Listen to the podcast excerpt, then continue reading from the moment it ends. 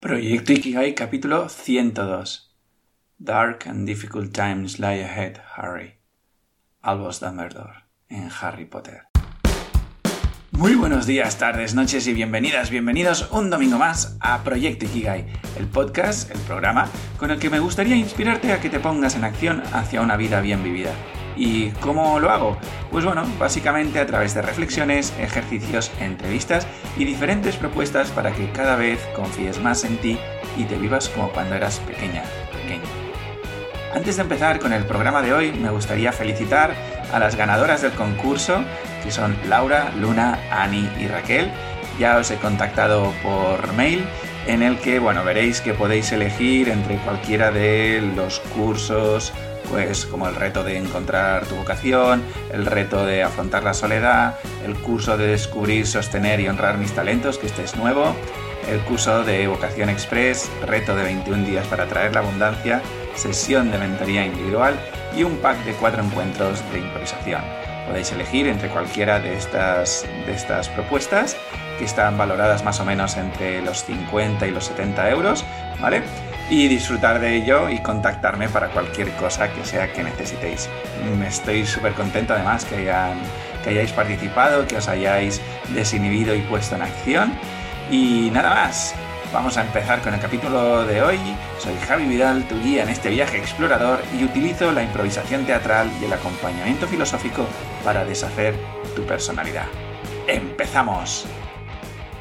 Arrancábamos el capítulo de hoy con una frase de Albus Dumbledore a Harry Potter que le decía Dark and difficult times lie ahead, Harry. Y es que el bombardeo de negatividad es impresionante. Hasta ahora todo lo relacionado con el COVID, de repente el COVID desaparece y emerge la guerra de Rusia contra Ucrania, la subida de los precios a un nivel desbordante, ya no solo estoy hablando de la luz y del gas, que es eh, un tema eh, preocupante, sino también, bueno, vas al supermercado a comprar cualquier cosa que antes estaba al alcance de cualquier bolsillo y ahora pues han multiplicado sus márgenes. Bueno, no sé si sus márgenes, pero desde luego la facturación, ¿no? Y bueno, constantemente estamos expuestos a este run run negativo y esto tiene unas consecuencias terribles para nuestras vidas. Y quizás no somos conscientes. Y es por eso que hoy me gustaría traerte una serie de recomendaciones que creo y espero te serán muy útiles para estos tiempos que se aprecian o aparecen como, sombríos. ¿no? El grosso de lo que te traigo hoy aquí es gracias a una de las múltiples entrevistas que Anne Gartiburu hizo en su canal de Instagram en la época de cuarentena, pandemia, bueno, y que aún no ha parado, ¿eh? no, no, para de, subir entrevistas súper, súper inspiradoras, chulas, em, y que, digamos, te abre esa mentalidad.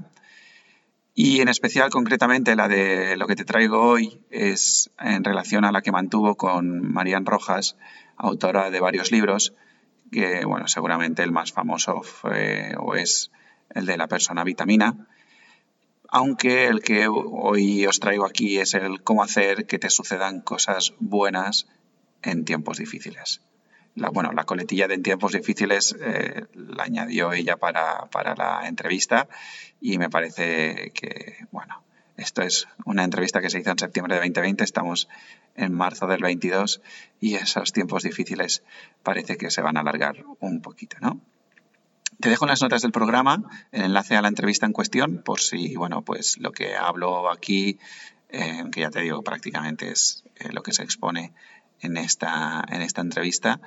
Eh, pero bueno, si te inspira y quieres ver de primera mano pues estas conversaciones, estas dos mujerazas, em, bueno, pues que lo tienes disponible en, las notas del programa.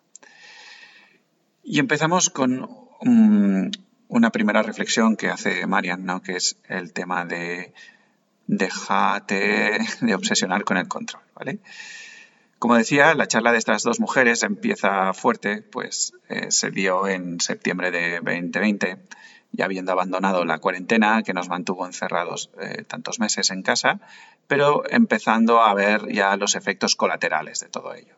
De hecho, Mariana habla ¿no? de la preocupación, de, bueno, de, la evidencia ¿no? que, que, que obviamente eh, a nivel sanitario, ah, físico, digamos, de, salud física, las repercusiones que estaba teniendo el tema del COVID, del coronavirus, ¿no?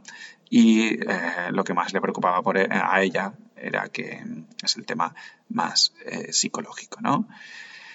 Y entonces, bueno, em, en este sentido, Marian empieza poniendo encima de la mesa el tema del control, ¿vale? Algo que, digamos, yo creo que no hay que ser un lince vamos, de, ver ¿no? que uno de los grandes aprendizajes, si no el más grande aprendizaje de todo este capítulo del coronavirus, es que la sensación de control es una ilusión, que no puedes controlar la vida. ¿vale? La vida no va de controlarla, va de vivirla. Esto es algo que me lo has escuchado decir desde diferentes maneras, ¿no? A veces mm, hablaba de que la vida no es segura, eh, que la vida va de vivirla. Bueno, lo he dicho de muchas miles maneras, ¿no? Así que voy a ir avanzando. ¿Por qué hablamos de esto ahora? Bueno, porque una vez más, esta sociedad que hemos construido, pues tiene, oh sorpresa, una gran incongruencia. Y en esta ocasión es la incoherencia que se da entre nuestro anhelo de vivir en paz y el pensar que esta paz la obtenemos gracias a tener el control de lo que acontece a nuestro alrededor.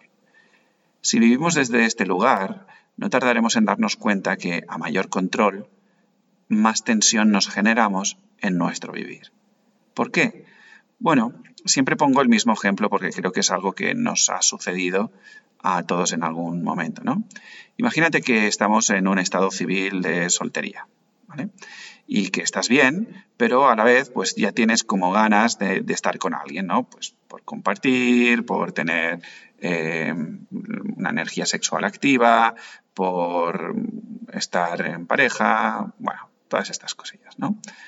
Entonces para ello te pones a pensar y te dices, ostras, pues me gustaría encontrar a un chico o una chica que fuera, pues, eh, que tuviese una buena conversación, que fuese eh, saludable a nivel físico, que hiciese deporte, que sea divertida, que, mm, que sea cariñosa, que me cuide, que me tenga en consideración, que sea no sé qué, que mm, tenga, eh, que tengamos buen sexo, que, bueno, un montón de condiciones, ¿no?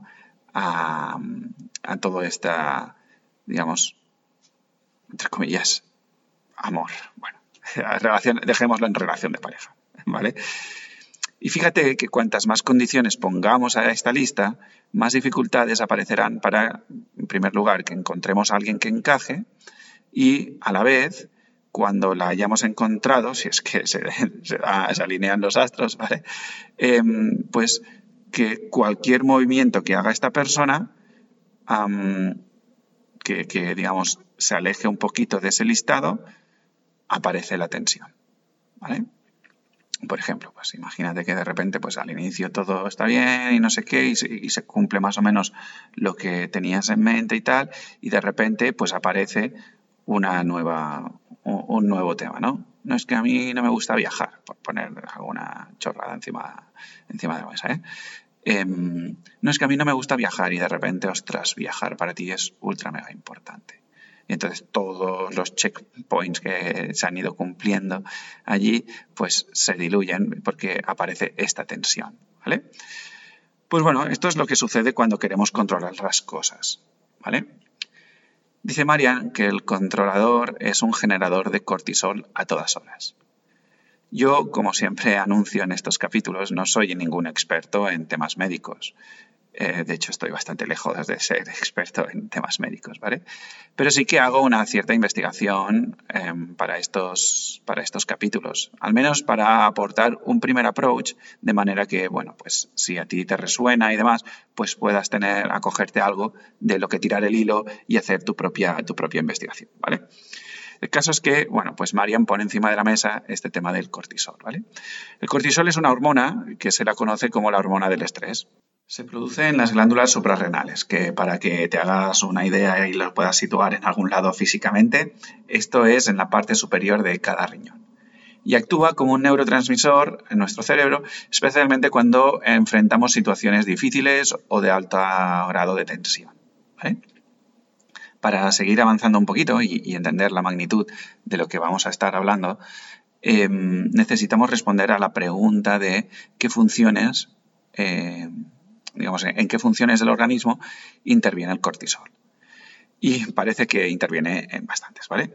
en el metabolismo de los carbohidratos, las grasas y las proteínas. Regula los niveles de inflamación de tu cuerpo. Controla la presión sanguínea. Equilibra los niveles de azúcar en sangre, la glucosa. Controla tu ciclo de sueño y vigilia. Eleva la energía para que puedas manejar el estrés. Ayuda a equilibrar la sal y el agua en el cuerpo. Contribuye con la memoria y la concentración. ¿vale? Estos serían un poco los, las funciones que, a las que está asociada el cortisol. Entonces, fíjate que si nosotros nos disponemos ante la vida como controladores, estaremos generando grandes tensiones a nuestro alrededor. Y esto hace que se dispare el nivel de cortisol. Y este pico hace que todas las funciones anteriores que te des, bueno, que, que las he enumerado, digamos, puedan verse alteradas. Y esto nos aleja del propósito que anunciábamos en el título del podcast de hoy, que es cómo hacer que nos sucedan cosas buenas. Porque si quiero que me sucedan cosas buenas, pero mm, la memoria y la concentración eh, se me va a tomar viento o se me varía el ciclo del sueño y demás, pues ya miras tú, ¿no? Entonces, ahora me gustaría ir entrando poquito a poquito a diferentes pautas para hacer esto, que me sucedan cosas buenas en tiempos difíciles, teniendo en cuenta todo este marco que hemos, que hemos ido construyendo, o bueno, que Marian nos ha ido construyendo, ¿vale? El primer punto es comprender cómo funcionamos ante el miedo. Y es que cuando nos vemos envueltos en una situación que nos genera miedo, aparecen una serie de mecanismos que, eh, bueno, pues de manera automática, ¿vale? Que hacen que, bueno, pues que sucedan cosas como en nuestro cuerpo, ¿vale? Concretamente, frente a una situación de miedo, aparecen la adrenalina y el cortisol. Esto es adecuado que sea así, pues básicamente porque gracias a ello podemos hacer frente a esta situación. Imagínate que, por ejemplo, pues vamos por la calle y nos atracan a punta de pistola o de repente oímos un sonido que eh, nos asusta o lo que sea, ¿vale? Entonces ahí se activa la adrenalina y el cortisol y reaccionamos. Ya sabes, o, o huimos o le hacemos frente, ¿vale? Lo rico de entender esto viene ahora. Por un lado, Marian nos recuerda que el cuerpo y la mente no distinguen entre realidad e imaginario. Esto quiere decir que si volvemos a revivir la situación, ya sea pues o porque volvemos al lugar de los hechos y nos viene a la memoria, o simplemente porque estamos en casa y lo rememoramos, pues resulta que se activa de nuevo el mismo mecanismo. Por otro lado, como decía Winston Churchill, me he pasado la mitad de mi vida preocupándome por cosas que nunca me ocurrieron. Y es que resulta que el 90% de las cosas que pensamos no suceden. Y aún voy más allá, lo junto con otra estadística que menciona que el 80% de nuestros pensamientos son negativos. Juntando ambas estadísticas ya tenemos el escenario de la película. Resumiendo, el 90% de nuestras preocupaciones no sucederán jamás.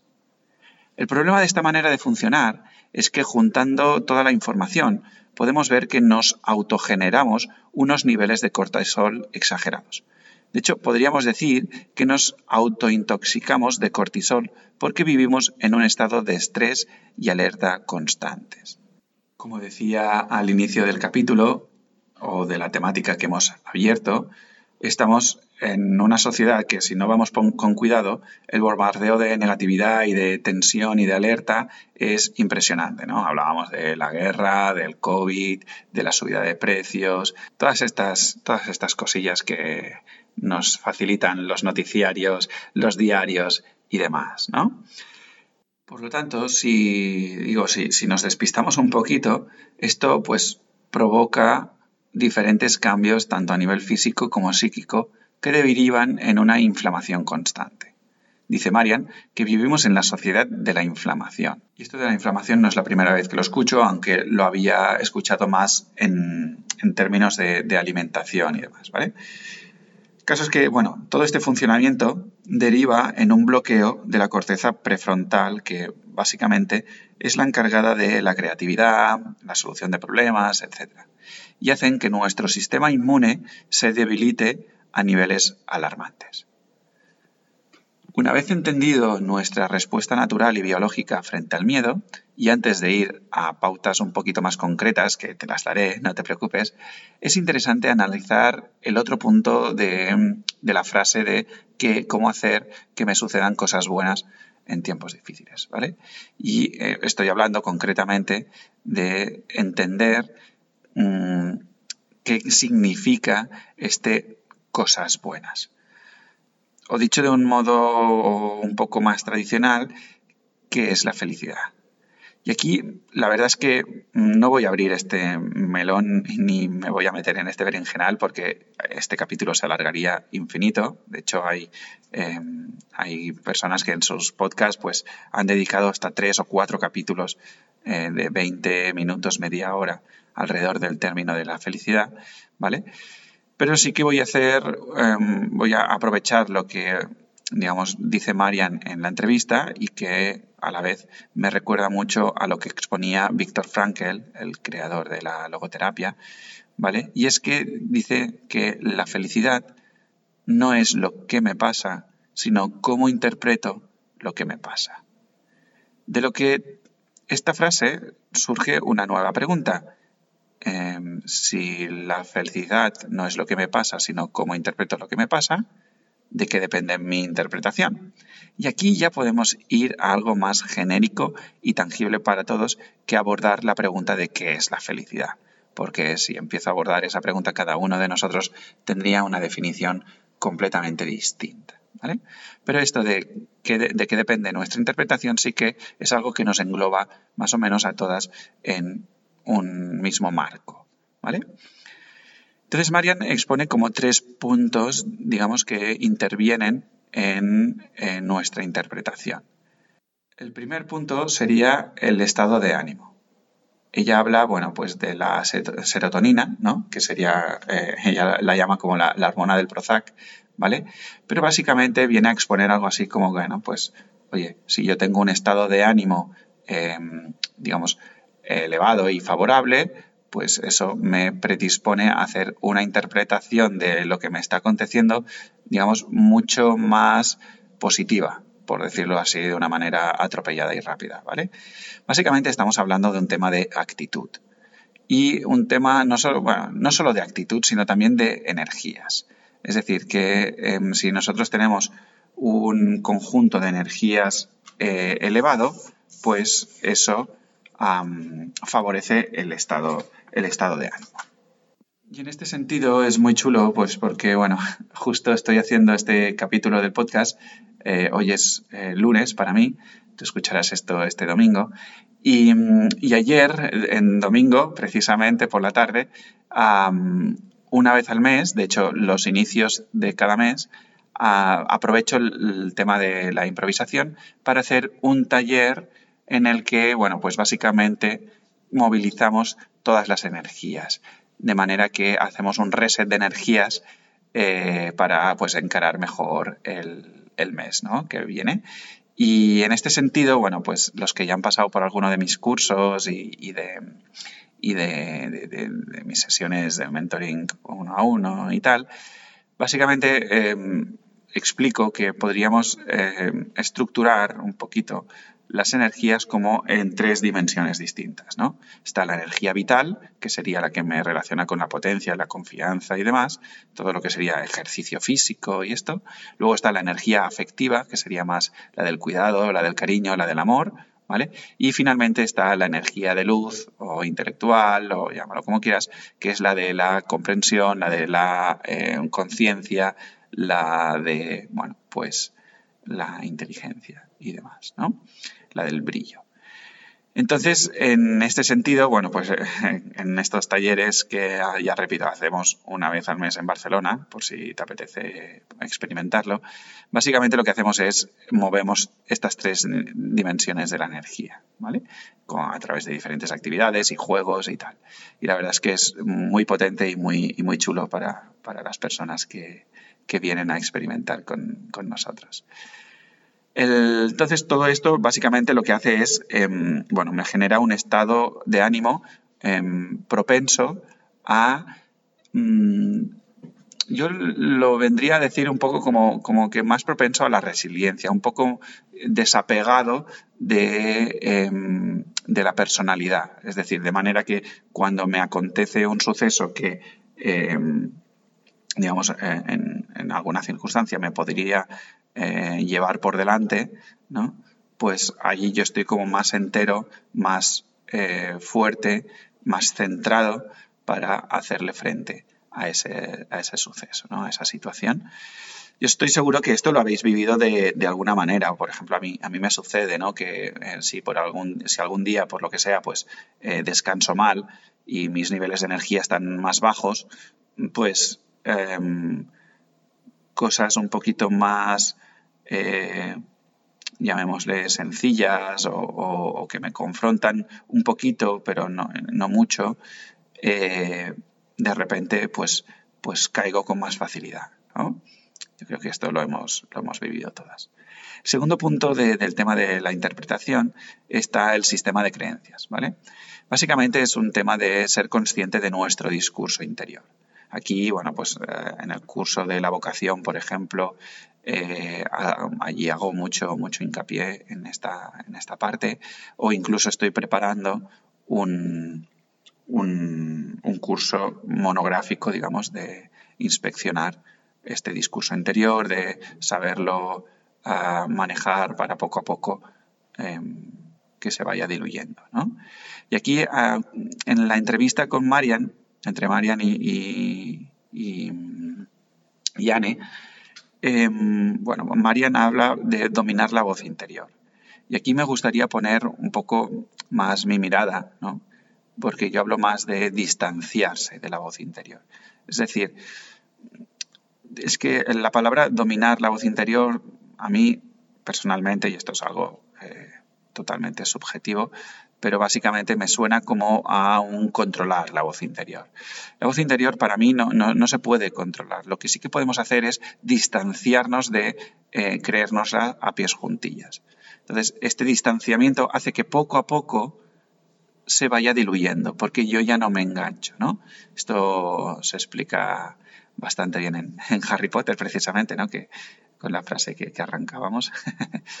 Pero bueno, el caso es em, ir revisando este sistema de creencias que tenemos, porque de él básicamente sale lo que es, eh, conoce como, como la cosmovisión, ¿no? Y básicamente eso es cómo interpreto yo la realidad. Y finalmente, en un tercer punto, Marian habla del sistema reticular activador ascendente. Toma para la he estado buscando y básicamente eh, las funciones de este sistema es el, tema de la conciencia, de regular la, transición de entre sueño y vigilia y un tema de la atención. ¿vale? Es curioso e inspirador porque Marian pues, liga Mm, digamos, este sistema con la quinta ley de la abundancia de la intención y el deseo, que vendría a ser un poco como, bueno, lo que crees lo creas y todas estas, em, mensajes que, ya he ido abordando en capítulos anteriores, te los dejo en, las notas del programa, ¿vale? Em, y bueno, Marian por encima de la mesa, algo que yo creo que, que más o menos eh, todos los que están alrededor de, o proclamando o hablando sobre la ley de la abundancia hablan, ¿no? Que bueno, el tema con esta ley es que hay muchos de nosotros que lo que, eh, o sea, lo que sucede, digamos, que porque no funciona, entre comillas, la ley, es porque muchas veces no sabemos qué es lo que queremos ver materializado, ¿vale? Y aquí me gustaría aprovechar esta parte del sistema reticular para poner una nota que me ha parecido eh, magistral por parte de, Marian, que lo dice en la entrevista, ¿no? que habla de, bueno, de la tendencia de muchas personas de em, prepararse para lo malo, ¿no? para que, digamos, de alguna manera, cuando pues mm, sucedan o vivan un acontecimiento o lo que sea, pues como que cualquier cosa es algo mejor de lo que ellas se habían preparado, ¿no? es como una frase que ahora no me acuerdo exactamente cómo dice, ¿no? Pero ah, venía a decir algo así como, em, espérate lo mejor, pero prepárate para lo peor, ¿no? Bueno, el tema em, que, es una, bueno, antes de, seguir, este es un tema que, bueno, normalmente un pequeño truquillo, entre comillas, digamos, para em, manejar un poco el tema de las expectativas, eh, o para alegrarnos cuando eh, hay algo que no suceda, etc. Y me ha parecido muy bello y soberbio lo que Marian pone encima de la mesa de, oye, ojo, porque este tipo de técnicas o esta, o esta estrategia, o llámalo como quieras, mm, tiene un lado, un, reverso un poco que, hay que revisarlo, ¿no? Porque, eh, claro, cuando hacemos esta manera de, caminar por la vida, de alguna manera la disposición interna que hacemos es de, es de carencia, ¿vale? de, ir con cuidado, ir con un freno de mano. ¿vale? Y una vez más, pues por ejemplo los que han pasado por el reto de, cómo afrontar la soledad, em, saben que cuando vamos con el freno de mano puesto, la magia no sucede. ¿Por qué? Pues básicamente no sucede porque no estás abierto a ella. ¿sí? Entonces no detectas las cosas buenas eh, de la vida porque no estás abierta a ella. Y ahora ya sí, me gustaría entrar a tips eh, que comenta Marian de cosas más concretas, de ejercicios sencillos y prácticos, pues para hacer que, que nos sucedan cosas buenas aquí en tiempos difíciles, ¿no?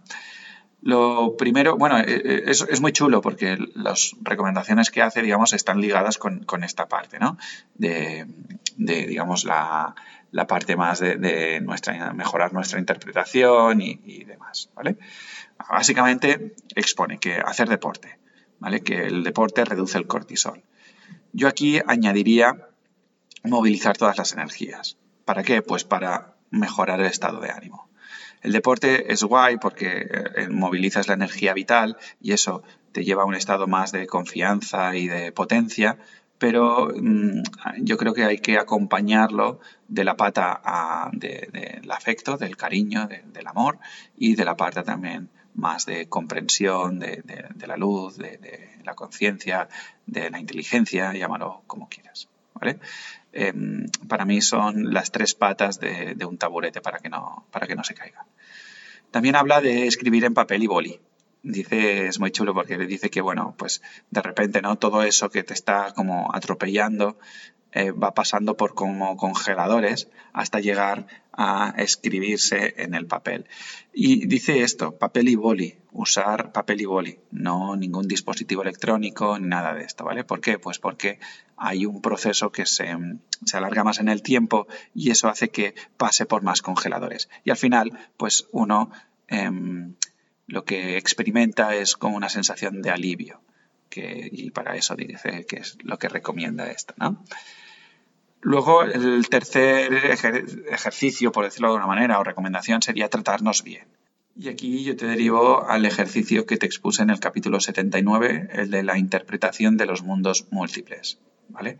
Donde, bueno, pues allí poco a poco íbamos viendo las diferentes vías y vamos expandiendo como las, las em, te diría así? las diferentes mm, ramificaciones que podrían haber existido. Algunas pueden existir, otras no, pero eso nos expande em, el discurso, ¿vale? Y nos ayuda también a, a, poco a poco irnos tratando, tratando mejor, ¿vale? También habla de rodearnos de las personas vitamina. Ella habla de personas vitamina así como una manera muy resumida, como aquellas personas que te suben la oxitocina y te bajan el cortisol. ¿Vale? La oxitocina es lo que se, segrega eh, pues cuando alguien tiene eh, sexo y demás, ¿vale? entre otras muchas cosas, eh, y bajan el cortisol. ¿vale? Y habla de tener, bueno, que no sé qué estudio exponen que deberíamos tener o experimentar ocho abrazos al día. Algo que yo creo que en esta sociedad ya hace tiempo que no, que no sucede, ¿vale? Y que, bueno, mm, lo que se recomienda entonces habla de, al menos cuando tengas un abrazo, mm, hazlo bien, no de cualquier manera, ¿no? Y también habla de que si no tienes a nadie, absolutamente a nadie y tal, pues eh, que busques la manera de eh, ir a que te hagan un masaje o algo así, ¿vale? Que haya un contacto de alguna manera, ¿vale? Para bajar este nivel de, cortisol. También habla de meditar y aceptar.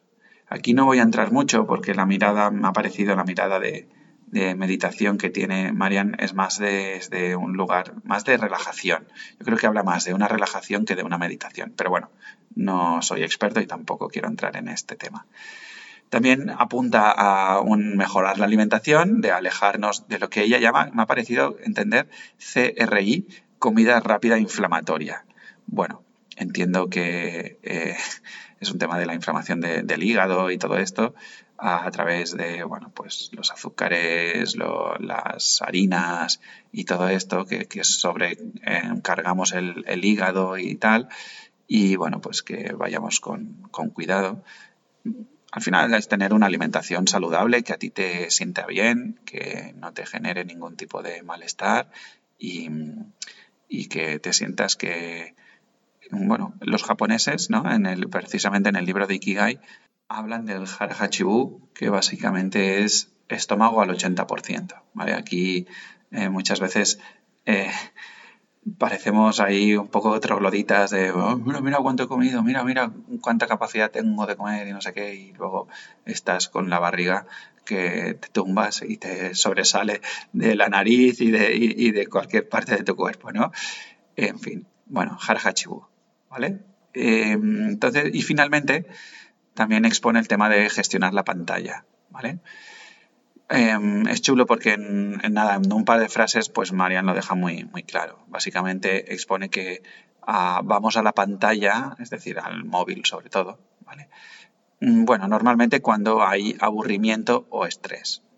Entonces allí, y esto no lo explica, digamos, no lo explica ella, pero eh, lo estuve hablando con mi profesor de acompañamiento filosófico, eh, básicamente lo que sucede allí es que aparece el aburrimiento o el estrés, eso es un indicador, eh, o sea, la mente lo que dice es mm, necesito relajarme en caso del estrés o necesito, sí, estar en un estado más calmado y tal. Y entonces, mm, curiosamente, ahí la mente nos juega una mala pasada, que es que en vez de em, movilizarnos para bajar ese estrés y esas tensiones y demás, Em, nos vamos al móvil. Y en el móvil tenemos la sensación de que estamos mm, relajándonos y estamos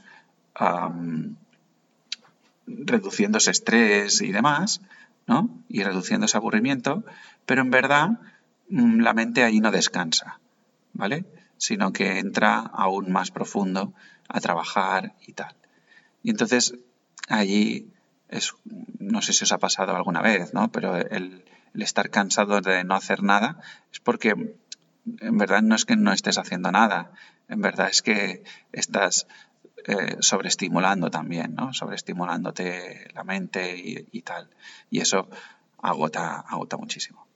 Bueno, y también um, no, yo creo que no está de más decir que, que a través de la pantalla pues también hay una parte que nos aleja de una experiencia un poco más natural y viva y desde luego que nos hace perder muchísima la atención.